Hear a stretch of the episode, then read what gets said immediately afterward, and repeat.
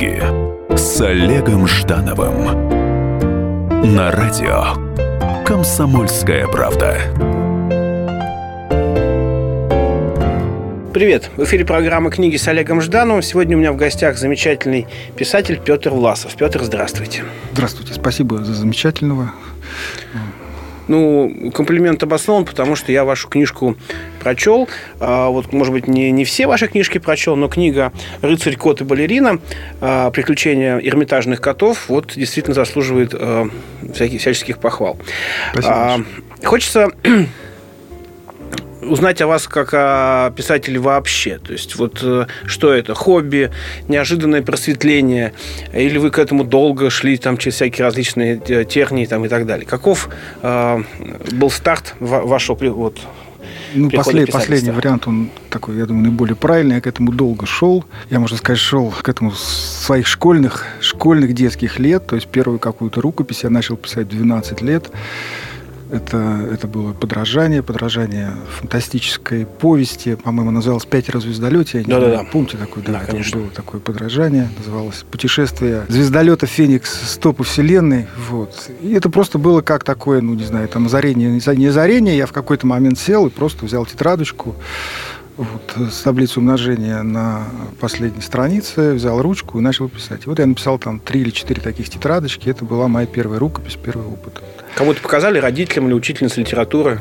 Да, нет, учительница литературы, я думаю, это бы не заинтересовало, потому что тогда немножко другие писали сочинения, э, вот, а показал, конечно, родителям. А у вас ни, ни одного Ленина не было, да? Ленина не было, да, к сожалению. Были экзотические животные, э, космические, галактические, но Ленина не было. Вот, показал маме, ну, мама, мама даже, по-моему, э, там вот эти бабушки, которые на лавочке внизу традиционно сидят, она даже, по-моему, что-то прочитала. Это был такой первый, первый вкус славы, вкус популярности. Кстати, сейчас это же прям распространенная схема, она называется э, фанфик, да, то есть когда какое-то подражание, только оно в сети, в сети выкладывается, да, то есть вы ушли, в общем, вполне себе э, заведомо успешным путем. Ну, даже я, да, я бы сказал, что я, наверное, э, неосознанно, так сказать, чисто, если иметь в виду литературные способы создания произведения, пошел правильным путем. Я героями сделал людей, которых я знаю. То есть каких-то там э, друга, который жил на моей личной площадки, еще каких-то. То есть это были конкретные люди, а уже э, на более позднем этапе э, своего литературного развития я понял, ну, чтобы герои были более живыми, более настоящими, конечно же, лучше брать э, каких-то конкретных людей, брать их качества какие-то, списывать, детали, детали даже, брать лица, может быть. Вот. То есть когда я стал, ну, я еще пишу параллельно, пытаюсь писать какую-то взрослую прозу, то там это уже такой такое, такое требование необходимое, да, чтобы ты мог представить героя вот как, как живого человека, да, мог представить, как он там хмурится, как у него лицо идет куда, как э, эмоционально, когда он себя ощущает по-разному, вот. Поэтому даже вот э, я угадал. И с тех пор я пытался что-то писать все это время, там лет 30, с разной степенью интенсивности, зависело от там, желания, загрузки, но а для меня, конечно... Но образование у вас не, не литературное и не, там, не филологическое при этом. Я журналист. О. Я ваш, ну, я, ваш, я ваш коллега. Но это облегчает все-таки ситуацию работы с текстом. Да? Моя первая практика нормальная, трудовая, была как раз в газете «Комсомольская правда» ну, в отлично, 90, да. 1993 году. Так что в некоторой степени я имею отношение. Безусловно, да. К этому, к этому бренду. Вот. У меня журналист, конечно, ну, журналисту, с одной стороны, э, если это вообще это интересно, да, журналисту, с одной стороны, проще, да, с другой стороны, ему труднее. Потому что у меня был период, когда вот эта вот э, журналистскость, то есть это все-таки такая своеобразная манера подачи информации, она, она задавила... Фактологическая прежде всего, да. Она логическая и фактологическая, да. Она задавила вот этот вот, э, как бы, все-таки творчество, поток, это, это, это, это какие-то эмоции, это, ну, даже это глубже, чем эмоции, да, это вот э, твоя, как сказать, встроенность в поток бытия и как ты себя вот ощущаешь, да.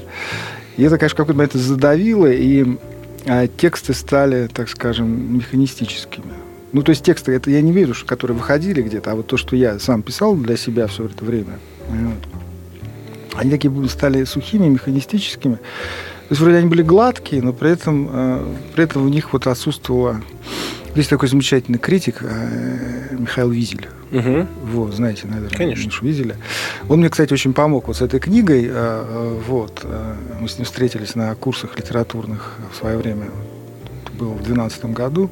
И у него очень хорошее есть выражение. Он говорит, вот есть, когда книжка пишется, есть живая вода, есть мертвая вода. Угу. Вот мертвая вода это вот когда надо сюжет сложить, надо а вот, говорит, живая вода, это вот, чтобы книжка, она действительно жива. И вот у меня, конечно, книжки были, скажем, ну, политы мертвой водой в этот период, когда у меня вот журналистская составляющая стала превалировать.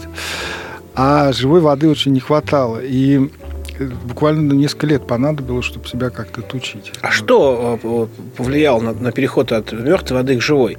А, обычно, вот, ну, опять же, да, а, а, я как литературный обозреватель, э, в моей голове сидит невероятное количество биографий писательских и современных писателей, и писателей, э, вошедших уже в классику литературы.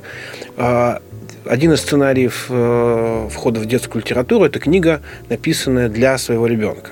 Угу. То есть, Нет. Нет? Не тот сценарий. Не сценарий. Вообще, вообще, моя первая книга, она как это парадоксально прозвучит, я ее написал, ну, с тех пор, конечно, я ее сильно переделал, она еще не вышла. Эта книга, я ее написал... Моя первая книга еще не вышла. Отлично. Ну, то есть, очень вот, хорошо. вот, которая «Коты и балерины» — это третья книга, а вот которая лежит рядом — это вторая книга. А первая книга, она еще не вышла. Она была написана аж в 90 там, по четвертом или пятом году. Вот. И эта книга, она вообще вдохновлена моей первой любовью школьной. То есть это сказка. Прекрасно. Сказка, прекрасно. но она, она вдохновлена вот... Э, первая любовь – это вообще сказка. Первая любовь, да, да, да. Почему-то любовь такая была абсолютно на расстоянии, абсолютно там платоническая во всех смыслах. А, вот. И... А, то есть Потом у меня был период, когда действительно пришлось много работать, да, и вот, наверное, это журналистская составляющая, то есть я начал работать как журналист э, после университета, она возобладала, но а знаете, мне кажется, это чисто какой-то вот внутренний настрой, даже не психологический, а какой-то такой философско-психологический. То есть у меня был период, мне очень хотелось напечататься, да, вот ну, я ходил со своими рукописями по издателям, пытался, знаете, так вот с, с, с чувством такого продавца Гербалайфа. Сравнение, да. Так сказать, ну, это был такой прямой маркетинг. Вот. А потом в какой-то момент я понял, что, ну, э, на самом деле главное это качество текста, да, то есть это все-таки, хотя вот вокруг нас все говорят, главное не произвести, главное продать. В эфире программа «Книги с Олегом Ждановым». Сегодня э, разговариваем с Петром Власовым, автором замечательных детских книг о метафизике и писательстве. Вернемся после небольшого перерыва. Книги с Олегом Ждановым. Специальный проект «Радио Комсомольская правда». Что будет? Сегодня мы говорим о том, что будет завтра. Ведущие эксперты и политики делают свои прогнозы. В эфире Владимир Сунгоркин и Александр Яковлев. Программу «Что будет?» слушайте каждую среду в 19.05 по московскому времени.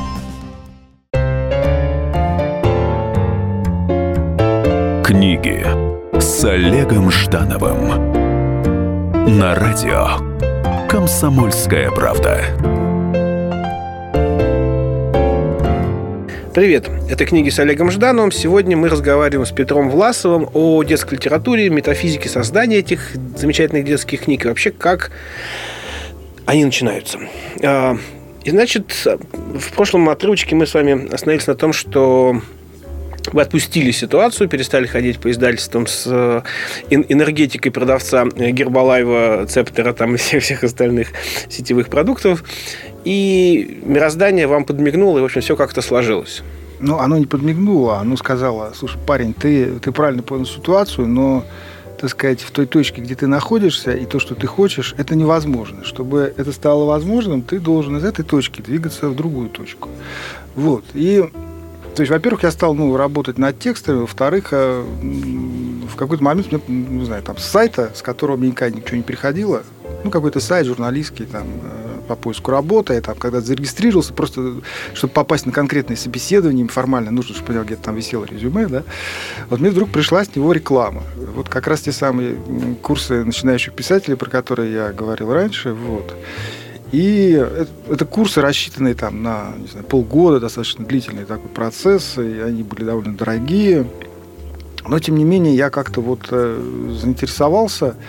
Вот. А вы, простите, а вы были ли такого момента там женаты уже, да? Я, я женат, да, я уже я к тому, 20 что, лет женат, да. Представьте, я пытаюсь представить ситуацию. Вот вы приходите и говорите супруге, дорогая, э, я какую-то часть там бюджета семейного там потрачу, а, а они же ну, не дешевые, всегда не дешевые. Не дешевые. Вот, типа, Тогда это было вот, 3000 долларов, я помню. Это ого, было. это очень серьезные деньги. Ну, это был доллар по 30. Да, и даже если, даже если он по 6, как, как в 98-м, неважно, все равно это серьезно.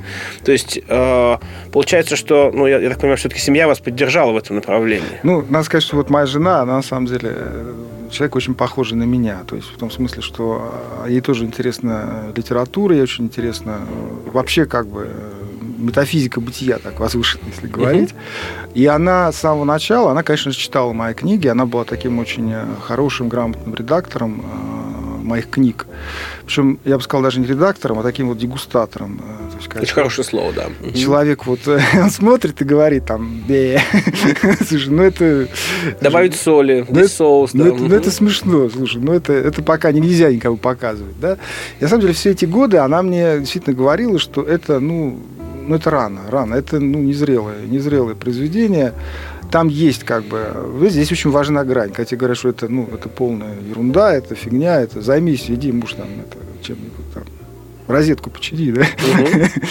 Вот. Нет, она говорила, что в этом есть, э, конечно же, очень э, хорошее какое-то там, зерно. Она даже говорила, что конкретно хорошее, говорила, что конкретно плохое. Нет, проблем не было. Ну, конечно, была сумма, я, я уже назвал ее, существенная, конечно, ну, так сказать, ну, вряд ли она с улыбкой мне э, сказала, да, дорогой, иди на эти курсы. Но, тем не менее, вот я пошел на эти курсы, и там э, ну, произошло много событий. Во-первых, ну, очень важно себя увидеть в каком-то контексте. Да? Там было там, около 30 человек, тоже каких-то людей с амбициями стать писателями в возрасте там, от 19 до 40 лет.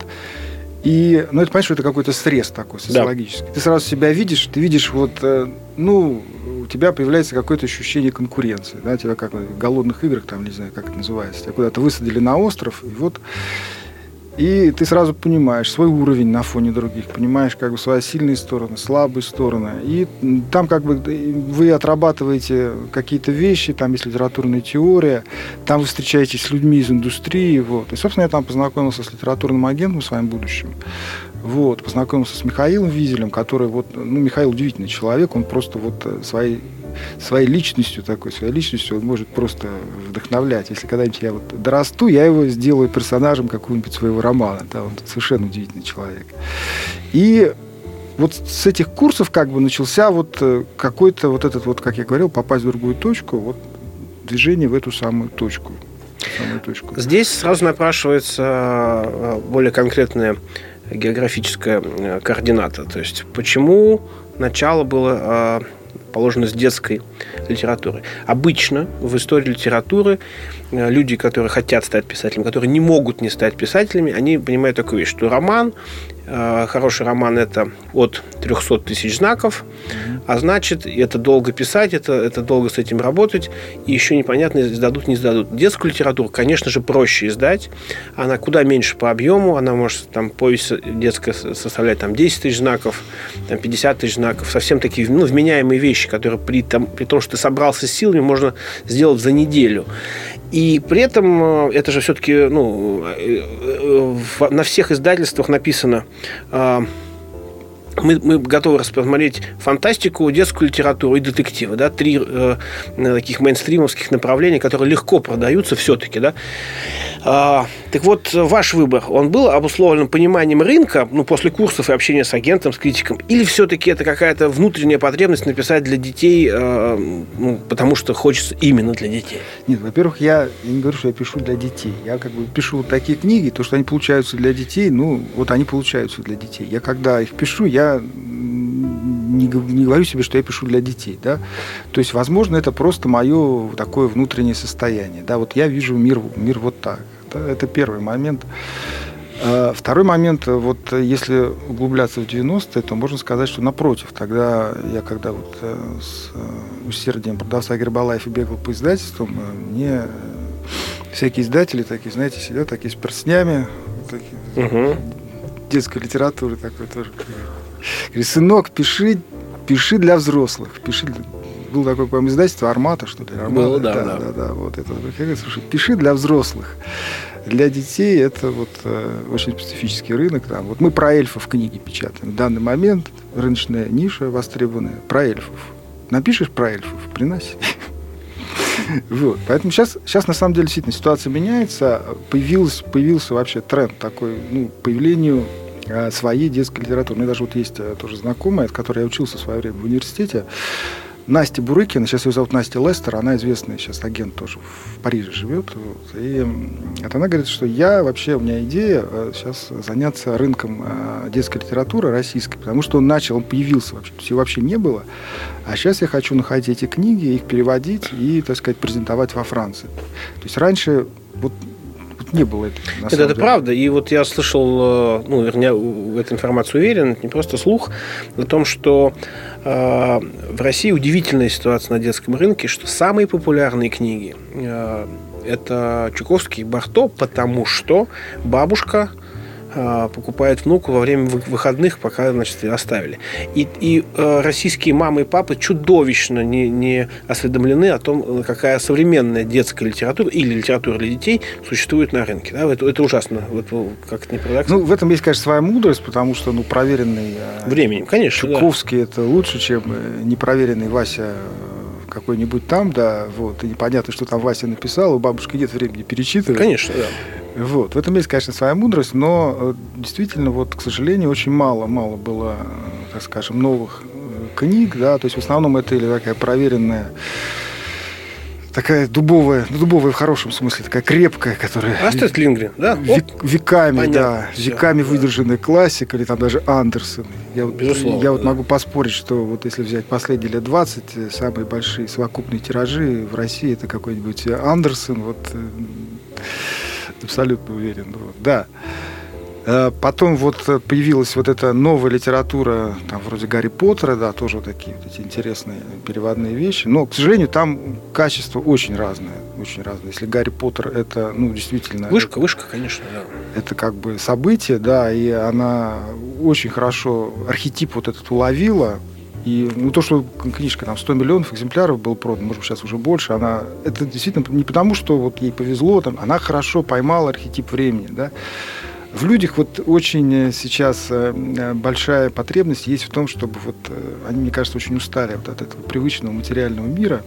Им хочется верить, что вот сделаешь шаг, а там уже вот это вот улочка, где да. живут волшебники. Да, то есть это не то, что какой-то там где-то абстрактный мир, а вот он у тебя через дорогу, нужно только уметь сделать этот самый шаг. Вот. И она этот архетип очень хорошо поймала, и вот молодец, честь и за это и хвала. В эфире программа «Книги с Олегом Ждановым». Сегодня мы беседуем с Петром Власовым о детской литературе и его замечательных э, книгах, в том числе книги «Рыцарь, кот и балерина. Приключения эрми- эрмитажных котов». Встретимся после небольшого перерыва.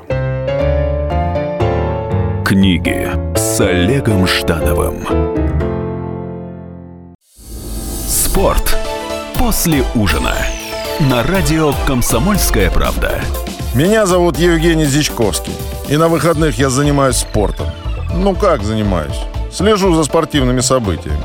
Так что для меня понедельник день тяжелый вдвойне. Но я все равно расскажу вам о главных новостях из мира спорта. Ведь в нашем деле только так. Превозмогая усталость. Программу «Спорт после ужина» с Евгением Дичковским слушайте каждый понедельник в 22.05 по московскому времени.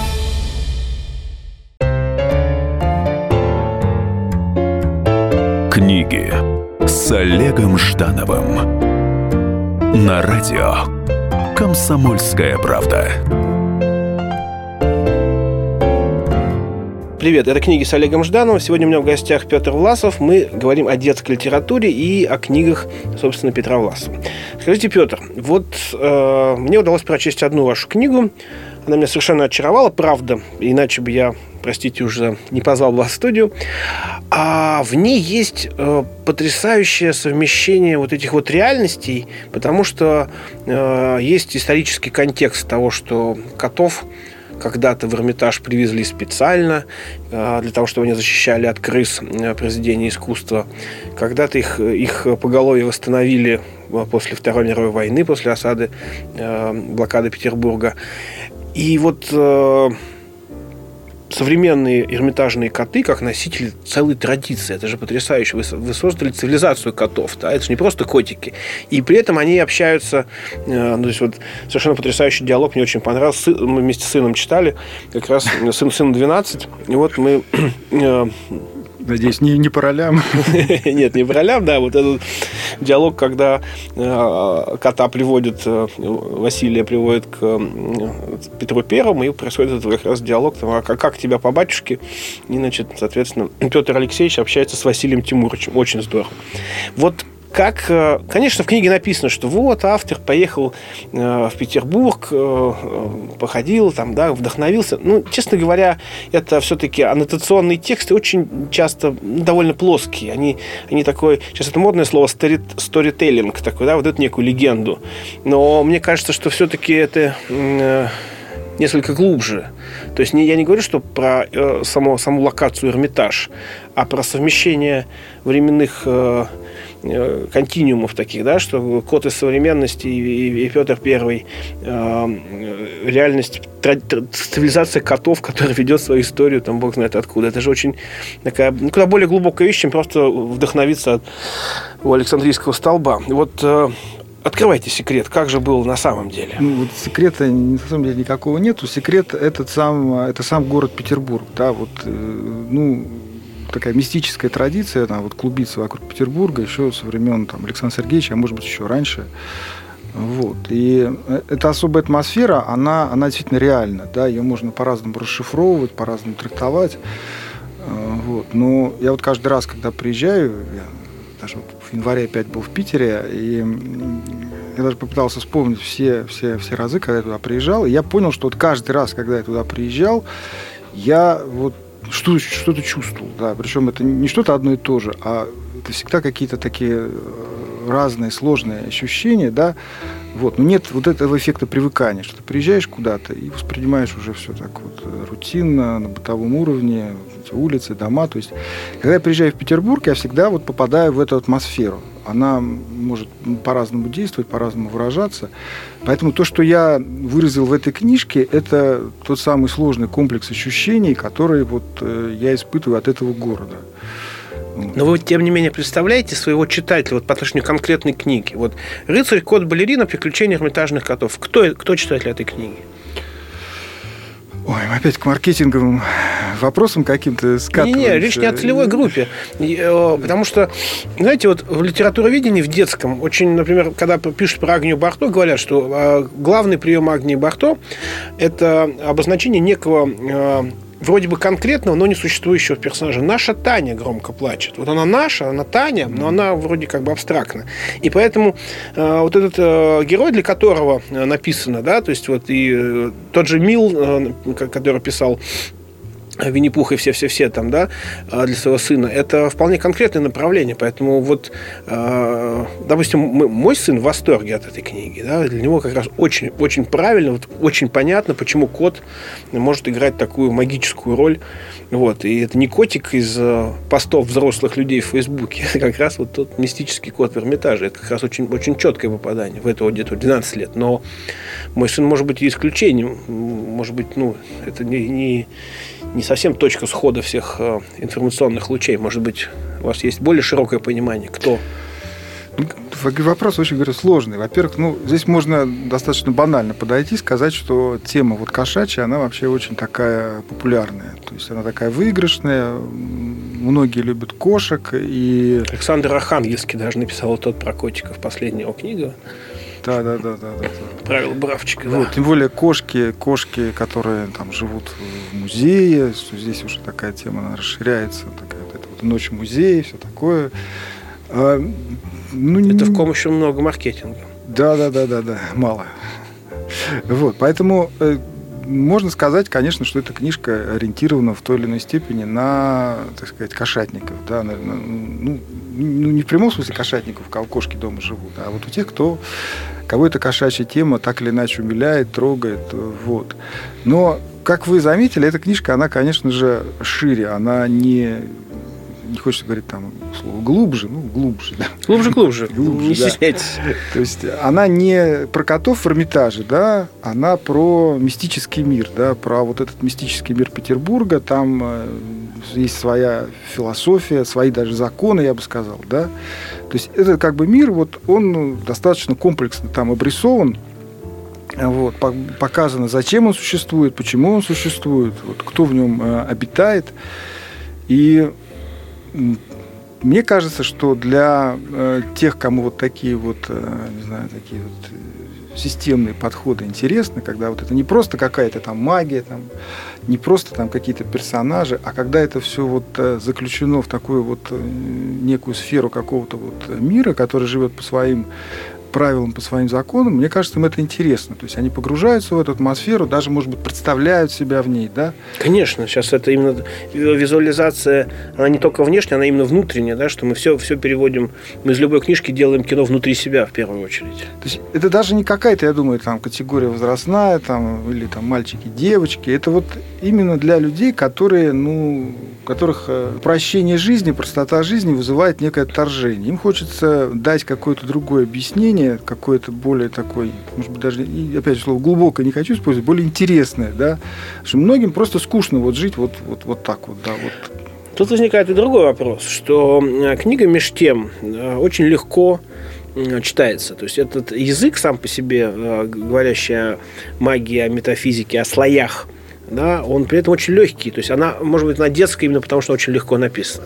И в этом смысле э, сразу вопрос возникает. А не боялся ли Петр Власов, что э, какие-то умные дядьки, тем более, что Петр Власов журналист, он понимает, э, как можно, как важно говорить, конечно, просто, а сложно, но тем не менее, что люди будут говорить, ой, ну как-то примитивно, как-то очень просто, очень... То есть э, кто-то же не воспримет глубины сразу, да, кто-то будет ориентироваться просто на, на лексические решения и скажет, очень просто написано, по-детски написано. Вот э, ведь вы не могли не сталкиваться с ситуацией, когда хотелось ну, как бы чуть дополнить, чуть добавить, усложнить, чтобы понять, что вы владеете да, этим э, мирозданием в полной мере. Да? Ведь это же такой очень серьезный соблазн. Я, например, все время, ну, вот я, я журналист со стажем больше 20 лет, я сталкиваюсь с этим регулярно, да, что вот понять, просто или достаточно ли просто, или достаточно ли сложно я написал.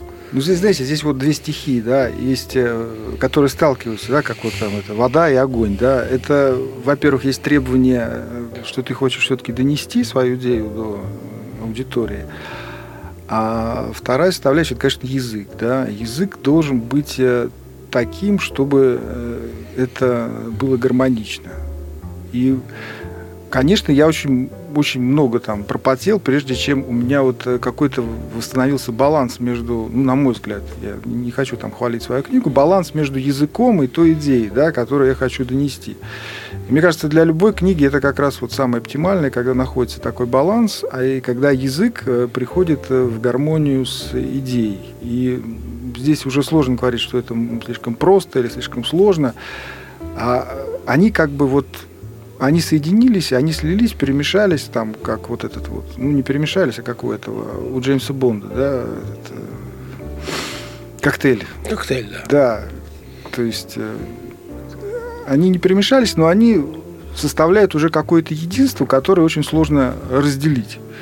Вот. И мне кажется, что вот у меня это достаточно оптимальный вариант того, как, ну, я согласен, достаточно непростые какие-то идеи о мироздании, о том, что будет с человечеством, зачем вообще нам нужно быть хорошими в этом мире, да, к чему это ведет, э, что такое там человеческое бессмертие, да, что вот эти идеи, они э, так скажем, ну, не, знаете, не выпирают там, как вот э, какие-то несуразные части тела, да, то есть они смотрятся органично и сочетаются с языком, сочетаются с текстом.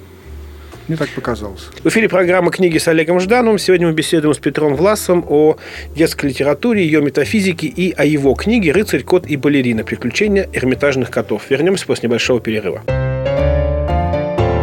Книги с Олегом Ждановым. Здравствуйте, я Давид Шнейдеров. По субботам я рассказываю о кино, о его проблемах, о малоизвестных, но не малозначительных фактах. А главное — о том, что из общего кинопотока обязательно стоит посмотреть. Помогают мне в этом актеры, режиссеры, продюсеры, в общем, люди, которые в курсе событий. Погружайтесь со мной в самые массовые из искусств — программу «Синемания». Слушайте каждую субботу с 13 часов по московскому времени на радио «Комсомольская правда».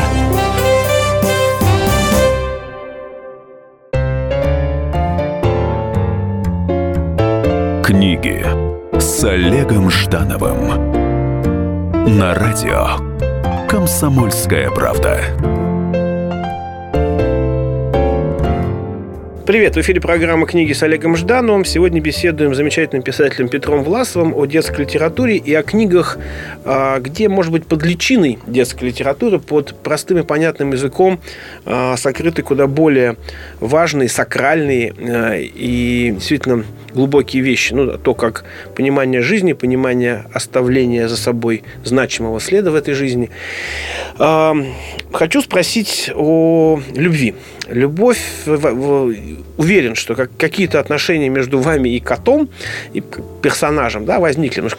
конечно, писатель в своего персонажа не может не влюбиться в той или иной степени. И вот э, книга подразумевает э, продолжение и дальнейшие приключения, а, а, атмосферные, то есть вот само пространство, или э, что будет дальше? Или все-таки это законченное произведение, где стоит точка? Хотя очень мне нравится такая э, цитата, по-моему, это у Свет... не помню, не буду врать, у кого, э, а точка усмехнулась и стала запятой. Вот каковы отношения Петра Власова и главных героев, и возможно ли продолжение? Знаете, я вот честно говоря, я не сторонник вот той модели, которая сейчас существует у нас на рынке. Пишется книга, она имеет там... Ну, Трилогия, самый распространенный да, успех, вариант. да, потом э, сразу же пишется продолжение. Вот. Но, э, как ни парадоксально, вот сейчас я пишу продолжение э, этой, этой книги. Про Василия Тимуровича? Нет. Василий Тимурович, к сожалению, там не будет. Угу. Вот. Эта книга уже не про котов, вот, книга не про котов, но и не про Петербург, она про Москву. Но часть персонажей, которые там есть, они присутствуют в этой книге. я, собственно, это продолжение начал писать потому, что вот я вдруг понял, что вот я сказать, сижу, а эти персонажи, они ко мне, они ко мне стучатся, да.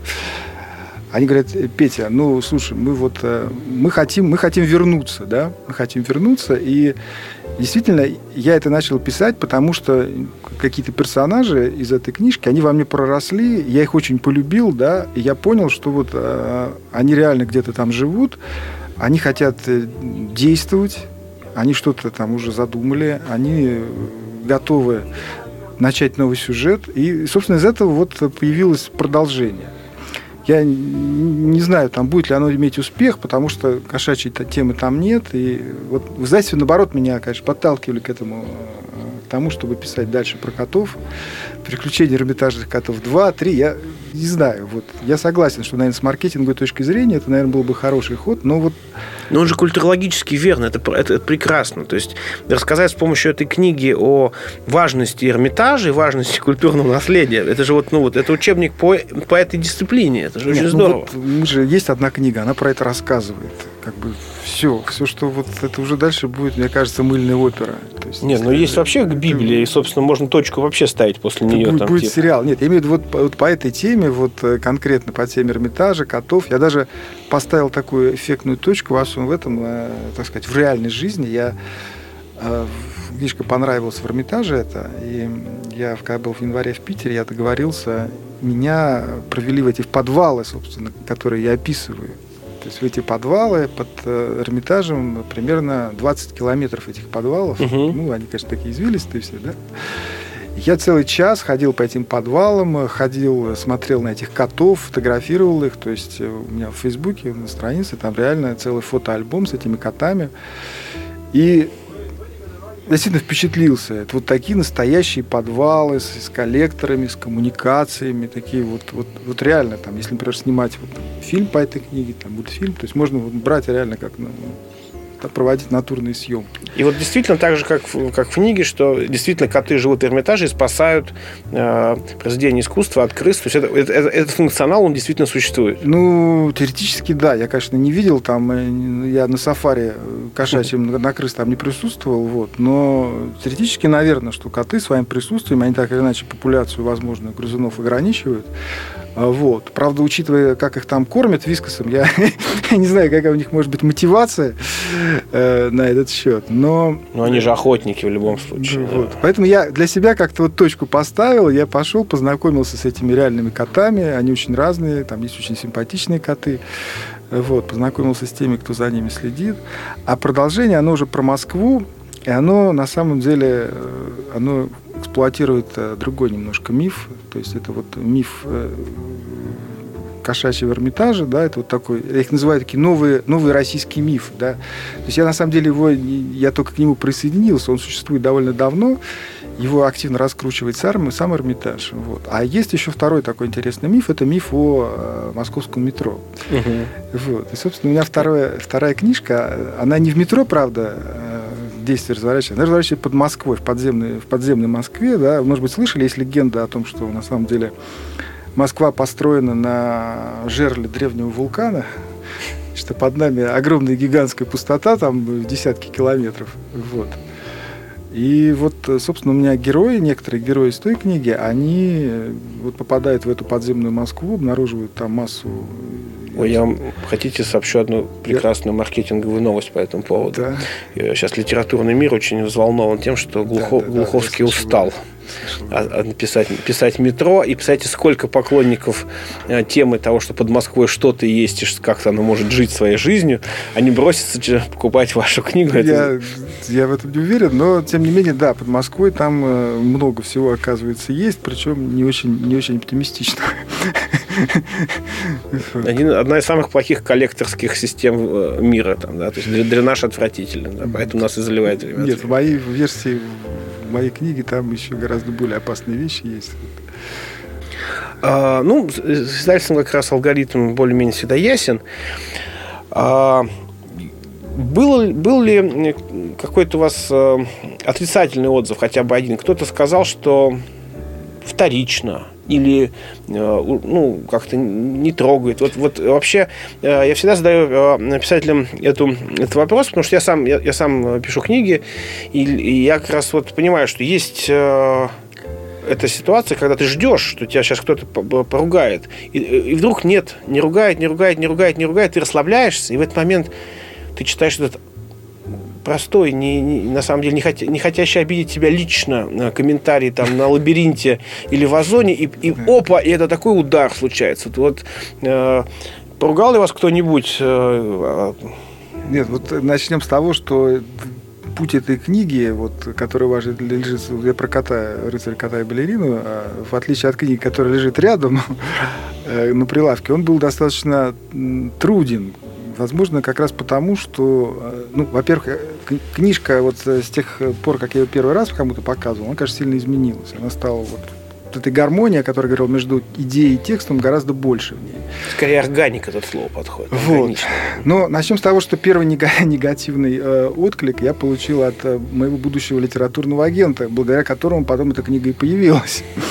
Э, как я уже упоминал, я встретил э, литературный агент Ирина Грюнова, это один из самых лучших, я думаю, может быть, даже лучший литературный агент сейчас в России. Э, встретил ее на вот этих литературных курсах, и ее синопсис заинтересовал, и там несколько глав, да, и она захотела посмотреть целиком всю книгу. Вот она посмотрела, и был тот самый негативный отклик. Она сказала, что это очень ну, там действительно есть булгаковские мотивы, похожие на мастера Маргариту. Вот, с этим можно Или спорить. скорее на бегемота. Вот, можно спорить, но мотивы булгаковские там есть. Э, и это был первый негативный отклик. Она сказала, что этой книгой заниматься не будет, но спустя полгода она позвонила и сказала, что этой книгой заниматься будет. Вот, сама причем. Э, и так сказать, вот этот дуализм этой книги, он, который она проявила, он сопутствует. Да? Есть люди, которым она очень нравится, есть люди, которые считают ее, э, я бы сказал, сложной. Да? Что там слишком много героев, сложной вообще во всем. Слишком много героев, слишком насыщенный, так скажем, сюжет, э, слишком э, много философии. Слушайте, ну, э, ситуация с прекрасным произведением Носова «Мишкиной каша», где, собственно, есть э, Мишка и его друг, и ситуация, когда мама уехала, оставила их на даче, и они варят кашу, как бы, они, они же уже безвозвратно ушли. Сейчас э, конструкция из трех героев, она, она отсутствует. То есть, ну, ну нужны фоновые какие-то герои, нужна какая-то какая-то какая-то локация, и в этом смысле Эрмитаж – это супер локация, безусловно.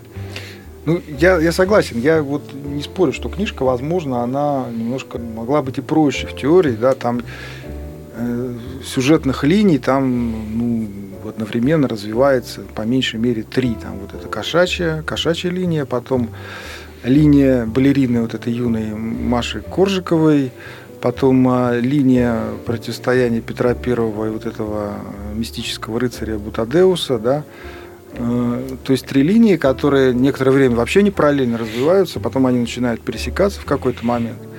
Э, вот. Э, но вот у меня нет ощущения, что какие-то герои здесь или какие-то там ответвления, они лишние, да. И ну да, да, какое-то иногда такое карнавальное даже читаешь ощущение, там, толпы там бегают туда-сюда, вот есть в этом что-то такое. Иногда хочется сказать, ну вот дайте мне понятный сюжет с одним главным героем, который там изменяется, доходит до кульминации, делает выбор какой-то, и потом, так сказать, преображается. И красивый эпилог, да? Ну что же, э, спасибо, Петр. Э, прекрасный рассказ. С вами был Олег Жданов. Программа «Книги с Олегом Ждановым». Читайте с вдохновением. Спасибо. Книги с Олегом Ждановым. Как не пропустить важные новости? Установите на свой смартфон приложение «Радио Комсомольская правда». Слушайте в любой точке мира. Актуальные новости, интервью, профессиональные комментарии. Удобное приложение для важной информации. Доступны версии для iOS и Android. Радио «Комсомольская правда». В вашем мобильном.